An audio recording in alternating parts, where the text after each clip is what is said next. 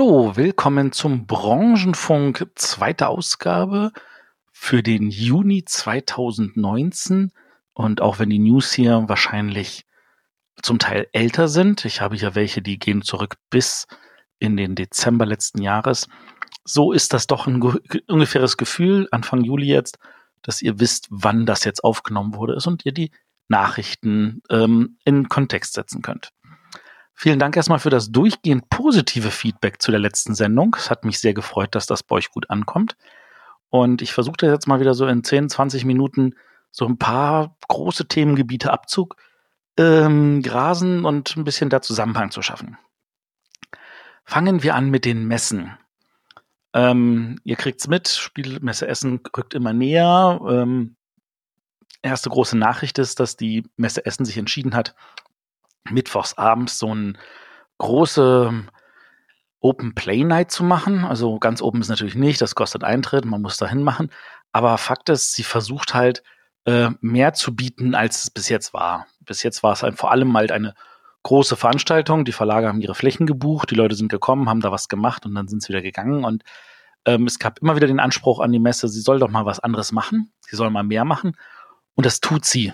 Und äh, sie hat letztes Jahr ja auch, also nicht nur seit letztes Jahr, sie hat in den letzten Jahren, ähm, schon seit vielen Jahren, äh, macht sie ja immer wieder so ein Panel oder auch zwei und bietet so einen Rahmen, dass man da mehr machen kann. Seit zwei, drei Jahren nutzen auch Verlage das, um selber halt ein kleines Panel anzubieten, um zu sagen, hier, das kommt auf euch zu, das bringen wir. Äh, letztes Jahr hat das äh, Portal Games gemacht, ich glaube vorletztes Jahr auch schon. Äh, andere Verlage sind letztes Jahr auch nachgezogen. Die haben sich dann halt also einen der größeren Räume gemietet und haben gesagt, hier, so sieht's aus, das bieten wir. Äh, Asmodee macht zum Beispiel äh, einen Bereich äh, mit einer großen Presseschau. Andere gehen dafür in umliegende ähm, Hotels. Auf jeden Fall passiert im Umfeld dieser Messe einiges. Und das ist tatsächlich in dem Zusammenhang spannend, dass äh, wir ähm, auch diesen, dass wir das natürlich auch im Bereich von der GenCon haben. Die GenCon ist ja eh immer etwas größer geworden. Sie nimmt die ganze Stadt ein. Und äh, das tut sie jetzt halt nicht nur einfach, indem sie sagt, hey, ähm, wir machen noch dieses und jenes, weil das tut sie zum großen Teil schon, sondern sie kann tatsächlich aufgrund ihrer Größe auch äh, gewisse Sachen einfach ansetzen. Ähm, so bietet sie jetzt zum Beispiel allen Besuchern dort kostenloses WLAN an und dazu hat sie die Stadt gezwungen zu sagen, ihr müsst eure technische Infrastruktur ausbauen, damit wir das anbieten können, sonst gehen wir in eine andere Stadt. Das ist natürlich eine gewagte Sache, die in Deutschland so nicht funktionieren kann. Ähm, die Stadt Essen würde sagen, ja, dann geht doch woanders hin. Ähm, aber äh, an der Stelle, das ist äh, natürlich, äh, man merkt halt, wie abhängig Indianapolis inzwischen von dieser Veranstaltung geworden ist und wie wichtig ihr das ist. Nun macht die GenCon aber noch viel, viel mehr neue Sachen und das Wichtigste ist tatsächlich sogenannte Pop-up-Events. Ähm, wie so viele Veranstaltungen, die GenCon hat ein gewisses Maximum erreicht. Sie sagt, mehr Leute können wir nicht reinlassen. Unsere Tickets sind alle verkauft. Wir hören bei genau 60.000 Personen auf, die gleichzeitig auf, äh, in, bei dieser Veranstaltung sein können. Und alles darüber hinaus ähm, hat halt Pech gehabt und muss gucken, dass sie nächstes Jahr vielleicht ein Ticket kriegt. Ähm, nun will natürlich, also ähm, klar, die Messe Essen und auch andere Veranstaltungen wollen natürlich größere Messen haben.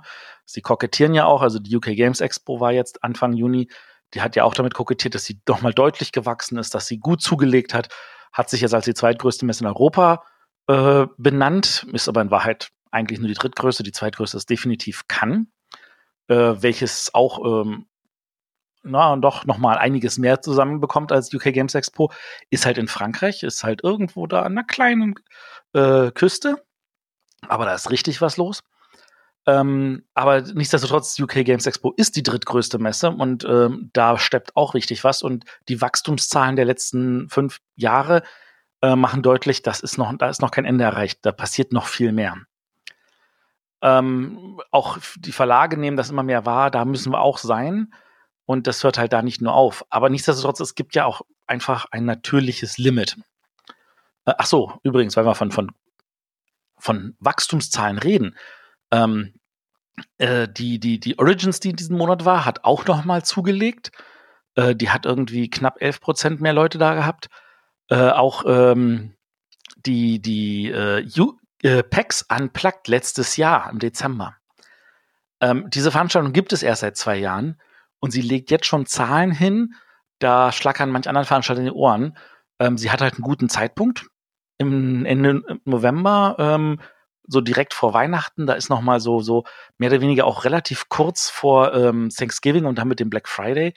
Äh, das ist Marketing-Push-mäßig für die Spiele total grandios. Aber was sie noch zusätzlich tut, ist, sie erreicht ein ganz, ganz anderes Publikum, nämlich vor allem Leute, die vorher vielleicht ähm, sich einfach nur Comics im Internet durchgelesen haben oder ansonsten Videospiele spielen und ganz anderen Augen auf solche Spiele zugehen und äh, die kann also so eine Käuferschicht ansprechen und tut das auch, was halt ähm, derzeitige Veranstaltungen nur zum Teil können. Ähm, das macht die PAX Unplugged natürlich grandios. Ähm, auch diese, ich gehe davon aus, wenn die Ende des Jahres wieder stattfindet, wird sie nochmal ordentlich wachsen. Aber zurück zur GenCon. Sie macht, sagt halt, wir haben halt unser Limit erreicht. Das Einzige, was wir als nächstes machen könnten, ist, wir könnten sagen, hier, baut uns noch eine zweite Halle daneben und vergrößert die Stadt auf die doppelte Größe.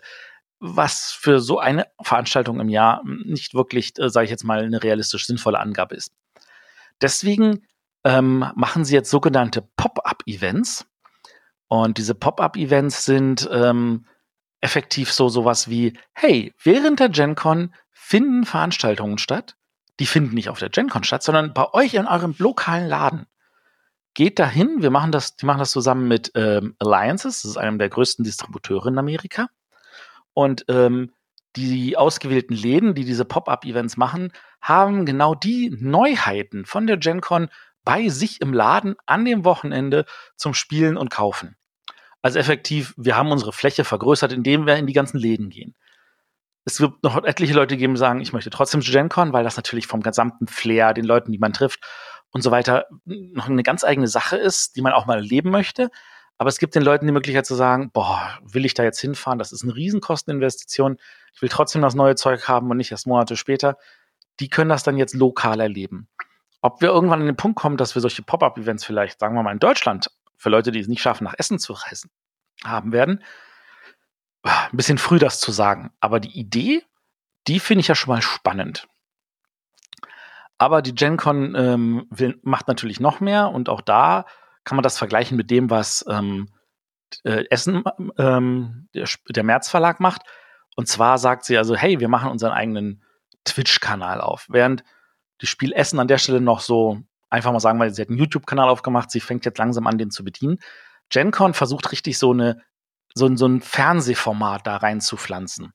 Sie machen ähm, wöchentliche Sendungen, ähm, wo äh, Diskussionsrunden sind, wo man Playnights sieht, äh, wo man, wo Leute dann über Neuigkeiten reden und so weiter. Jetzt nichts das, was man nicht schon eh alles haben könnte, aber jetzt auch von der GenCon angeboten und damit vielleicht noch mal andere Zielgruppen erreichen. Ähm, wann es zu viel dieser Art wird, kann ich jetzt noch nicht sagen, aber das ist tatsächlich etwas, wo sich ähm, Veranstalter in einer Größe entwickelt haben, wo sie sagen, wir brechen auch noch daraus, wir müssen irgendwo noch andere Wachstumsmöglichkeiten dazu packen, um das dann oben drauf zu setzen. Ähm, dazu, dazu, das kommt auch daher, dass natürlich ganz viele Leute sagen, naja, auf diesen Riesenmessen, da bin ich einer von 1500 Ausstellern. Ich will eigentlich irgendwie ein bisschen mehr auch Aufmerksamkeit auf mich ziehen. Und diese Aufmerksamkeit auf sich ziehen wäre jetzt zum Beispiel in diesem Zusammenhang äh, das, was Steve Jackson Games macht, der einfach mal ihre eigene FNordCon ankündigen. Oder ähm, was jetzt noch total spannend ist, die Macher von Exploding Kittens machen ihr auch ihre eigene Convention. Sie nennen sie Burning Cat. Das ist angelehnt an Burning Man. Äh, Burning Man ist so ein, sage ich jetzt mal, so ein Experience-Event. Also da schließen sich 40.000 Leute in der Wüste irgendwie ein, also einschließend das falsche Wort. Sie gehen halt mitten in die Wüste. Sie verbringen dort hm, ein oder zwei Wochen zusammen. Die genaue Zeitraum weiß ich jetzt nicht so genau. Und äh, die bauen gemeinsam halt eine riesige Holz- oder Strohstatue, die ist wirklich mehrere Meter hoch. Und die wird am Ende halt in Brand aufgelöst. Und das ist halt ähm, gefühlt so, so ein Woodstock nur ohne Drogen. Wobei ich nicht weiß, ob da nicht trotzdem Drogen drin sind. Und das ist so der, der Vorläufer, den sich so das Exploding Kitten Teams nimmt. Die sagen sich, naja, diese ganzen Veranstaltungen sind einfach nur riesige Einkaufsmeilen und was wir wollen ist, wir wollen den Leuten eigentlich Spaß bieten, auf die Art und Weise, wie wir es wollen. Ähm, ich weiß nicht, wer das in Essen letztes Jahr gesehen hat. Da gab es so eine große Maschine am Asmodee-Stand. von den Exploding Kittens Macher. Da konnte man mit den ganzen Tag lang agieren. Da hat dann irgendjemand eine Melone bekommen oder wurde bemalt oder ähnliche Sachen. Ähm, das war einfach nur so ein Spaßding. Aber das hat die Leute angezogen wie sonst was. Und das war tatsächlich mal was anderes.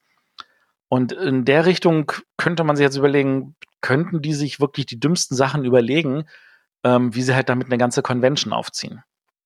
Es ist also spannend. Wir gucken mal, was da passiert.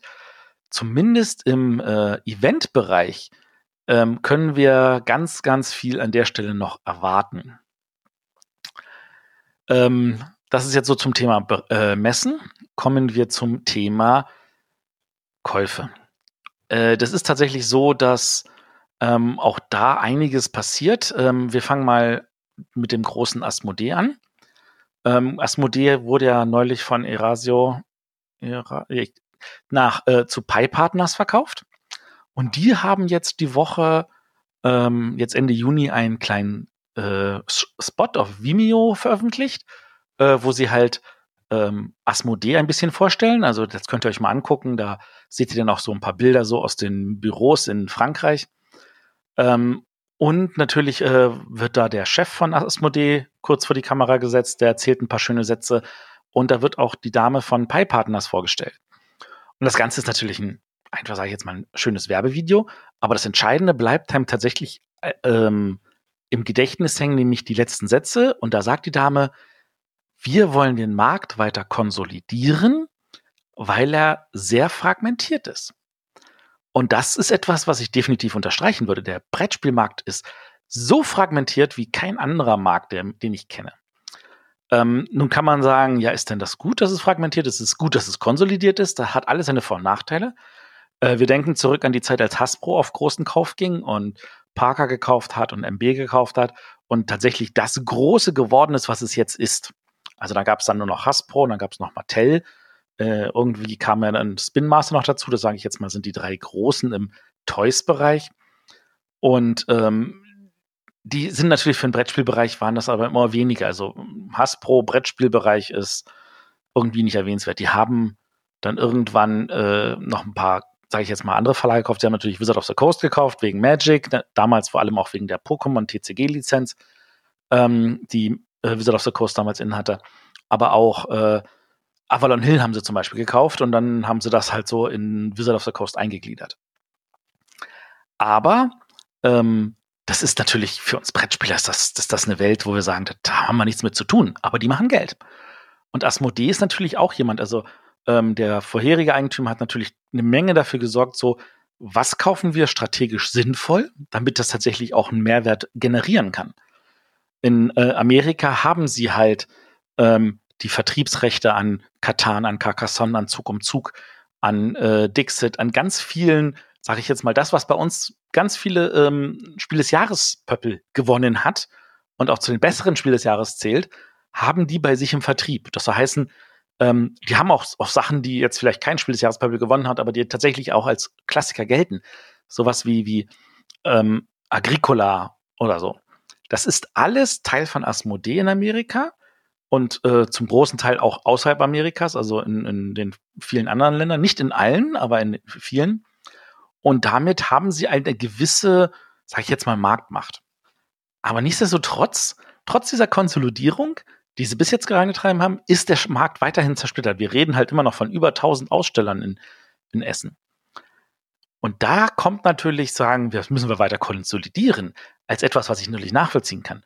Und da ist auf der anderen Seite so, jeder kann seinen Verlag machen und das kann aus verschiedenen Gründen machen. Ich habe in den Shownotes auch einen Artikel verlinkt, da geht es noch nicht mal um Brettspiele, da geht es um ähm, Comics, wo es, wo jemand halt davon redet, wie hat sich Vertigo aufgebaut, wie hat sich Image aufgebaut und warum haben sie sich so aufgebaut und was war deren Bestandteil.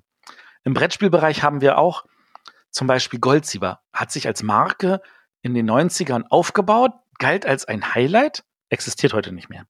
Ist aber überhaupt nicht das Problem. Die wurden irgendwann von Norris gekauft, so wie auch Zoch von Norris gekauft wurde. Ähm, Zoch gibt's noch, Goldsieber gibt's mehr oder weniger nicht mehr.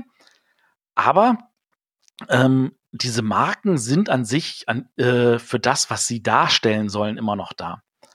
Und Konsolidierung heißt immer nur, wir fassen zusammen Sachen, die funktionieren. Viele Verlage zum Beispiel machen auch Sachen, ähm, ich meine, auch ein Ravensburger bringt nicht einfach nur raus, das ist das eine geile Spiel und das wird abheben, sondern die machen ja auch viele, weil sie ein bisschen das Risiko streuen wollen. Wir wissen nicht, welches davon funktioniert, aber wir müssen sicherstellen, dass wenn wir nur ein Spiel machen und das floppt, das ist nicht gut für, für, die, äh, für das, was unten rauskommt. Das kann man sich leisten, wenn das, wenn das wirklich, wenn man weiß, dass es ist, aber das weiß man ja nie. Und wenn man dann seine, sein Risiko ein bisschen streut und sagt, ich mache fünf Spiele und eins davon hebt ab und das reicht dann für die anderen vier Spiele, sie mitzutragen, dann hat man viel mehr als Verlag davon.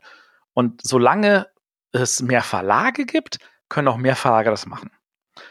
Nun ist es aber so, und da sind sich die meisten einig, es kommen einfach zu viele Spiele raus. Wir müssen weniger Spiele machen. Das funktioniert nur, wenn der Markt weiter konsolidiert wird. Es hat also Vorteile, wenn der Markt konsolidiert wird. Gleichzeitig glaube ich, dass diese Fragmentierung nicht weggeht sondern dass die halt die Gegenantwort zu dieser Konsolidierung ist, die das immer irgendwie in Balance halten wird. Ähm, Marktbetreiber wie Kickstarter helfen an dieser Stelle.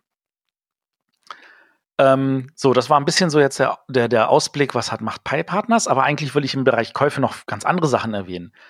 Ähm, nämlich zum Beispiel, ähm, wie wichtig ähm, auch das in, im, im Bereich anderer, erklären wir es mal anders. Stadelbauer wird den meisten Hörern jetzt vielleicht nicht sagen. Stadelbauer ist der Eigentümer von der Carrera-Rennbahn. Die Carrera-Brettspiele, die vor ein paar Jahren rauskommen, die waren halt unter Stadelbauer. Nun ist der alte Chef, sagen wir mal, nicht mehr da. Und der neue äh, Chef hat jetzt an Quantum Capital Partners verkauft. Das heißt, Stadelbauer ist jetzt nicht mehr einfach nur Stadelbauer, sondern sie sind tatsächlich jetzt unter einem neuen Eigentümer. Ähm, was ähm, viele Vor- und Nachteile hat, aber vor allem rettet das erstmal Stadelbauer, bevor sie jetzt irgendwie jetzt in irgendeine andere Richtung gehen, die sie nicht haben wollen. Ich vermute mal, so ein, so ein Verkauf kommt nicht, weil sie einfach Bock haben zu verkaufen, weil sie, weil der eine viel Geld haben will, sondern vielleicht, weil tatsächlich frisches Geld nötig ist und noch frische Ansichten. Das ist also eine spannende Geschichte. Aber auch zum Beispiel Mattel wäre fast verkauft worden an MGA. Es gab lange die Gerüchte, Hasbro kauft noch Mattel, dann gab es hieß es, Mattel äh, kauft aber Hasbro und dann mal wieder andersrum.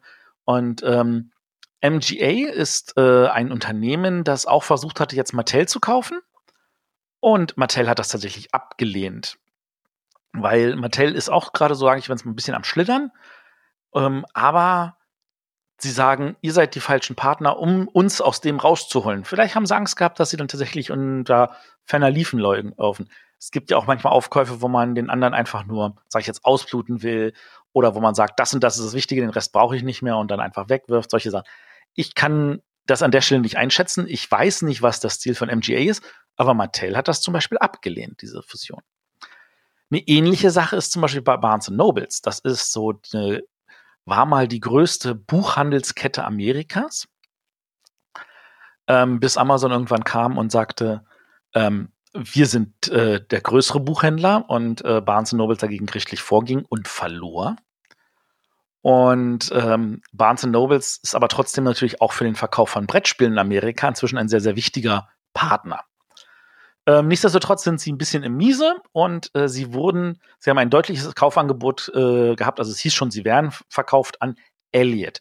Elliott Advisors ist ähm, der Inhaber von Waterstone in den äh, in UK.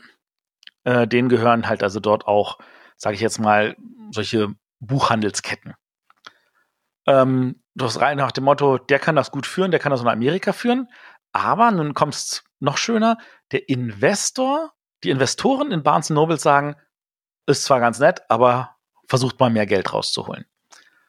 Ob das was bringt, weiß ich nicht. Ähm, das sind interessante, spannende Geschichten, die jetzt nicht direkt was mit Brettspielen zu tun haben, sondern so am Rande. Ähm, lasst mich ruhig in den Kommentaren wissen, ob das ähm, tatsächlich auch so wichtig äh, für euch zu sein scheint wie für mich. Weil all diese Sachen können natürlich dann trotzdem in meinen Augen zumindest Auswirkungen darauf haben, was ist. Barnes Nobles verkauft die gesamten Brettspiele, die wir kennen, also zumindest sehr viele, ist auch eine Kette in den, sage ich jetzt mal, Massenmarkt für den amerikanischen Markt. Und was mit denen passiert, finde ich, ist an der Stelle auch wichtig. Ein letzter äh, Beispiel zum Thema Käufe ist Cartamundi. Cartamundi hat nämlich ein Kaufangebot hingelegt für US Playing Cards. Das ist gerade im Hinblick auf die Tarifgeschichten, die wir letztes Jahr, ähm, die wir letzte Folge besprochen haben, ganz spannend. Ähm, weil natürlich viele Karten werden in Amerika mit den Spielen zusammen hergestellt, aber viele Leute, die einfach nur Kartenspiele machen, machen das oft bei Carta Mundi. Und äh, man weiß natürlich nicht, kommen jetzt auch noch Tarife, kommen noch Zölle obendrauf, wenn jetzt zum Beispiel aus Europa was kommt. Ist alles noch ein großes Fragezeichen. Aber wenn Carta Mundi natürlich sagt, hey, US Playing Company, die machen vor allem ähm, die äh, Bicycle Cards, das gelten als die höchst qualitativen Karten im amerikanischen Raum, die benutzen wahrscheinlich auch das Argio Paper.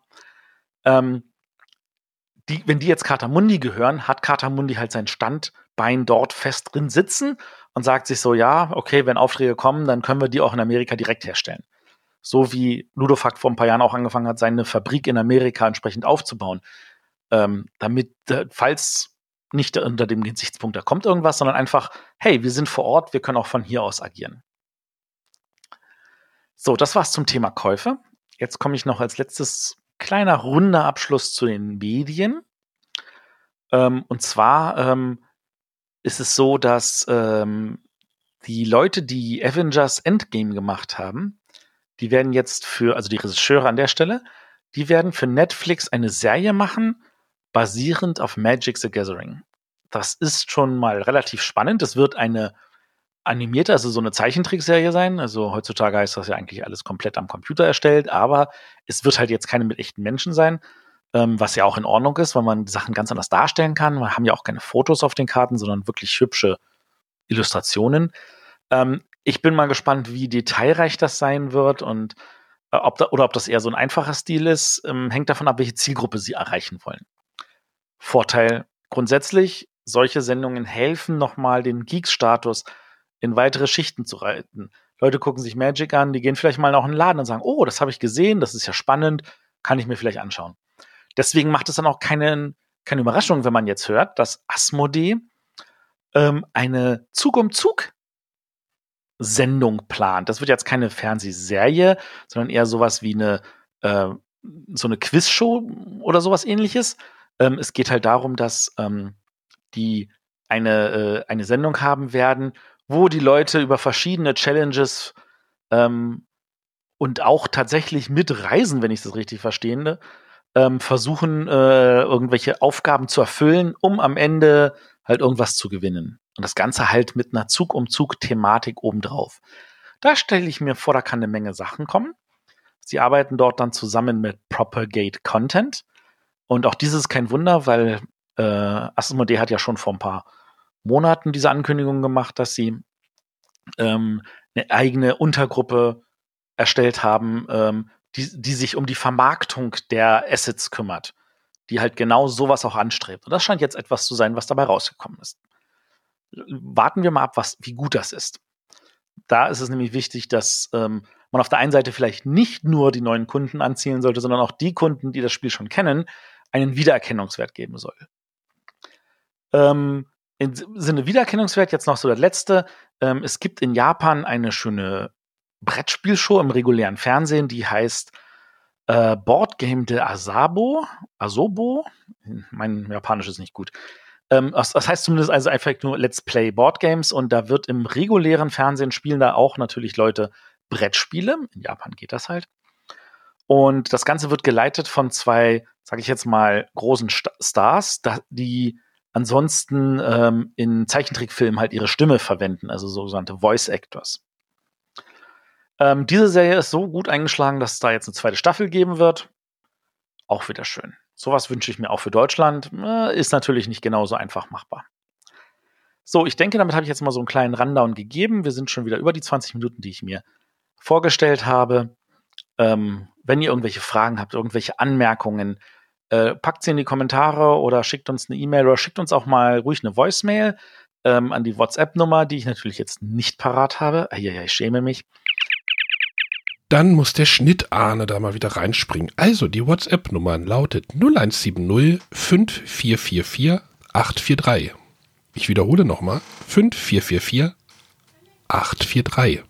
Und jetzt weiter zu Matthias. Ähm, aber dann können wir da einfach auch mal kurz äh, Kommentare einblenden und dann kann ich auf die Bezug nehmen. Alles klar. Ich danke euch. Bis dahin. Tschüss.